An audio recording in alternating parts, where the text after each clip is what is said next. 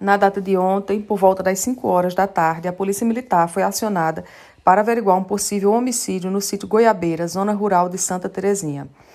A guarnição eh, foi de imediato ao local, onde constatou que a vítima de 18 anos havia sido morta com um golpe de faca no peito pelo companheiro, que se encontrava detido por populares.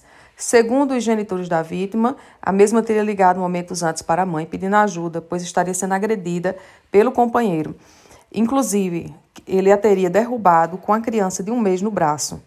Os pais foram até a casa e é, encontraram sua filha sendo agredida na calçada, enquanto a madrasta do, do acusado tentava impedi-lo.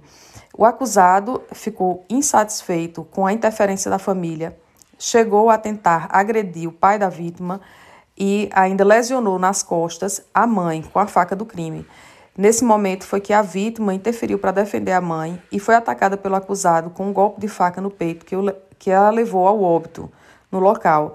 É, foram feitas as perícias técnicas, o acusado trazido à delegacia e preso em flagrante pela prática de feminicídio, além das agressões contra os pais da mesma, estando nesse momento à disposição da justiça. É, vale ressaltar que, segundo os relatos de familiares, a vítima vinha sofrendo agressões há cerca de um ano, mas não terminou a relação e nem denunciou o acusado, o que infelizmente culminou com esse evento trágico.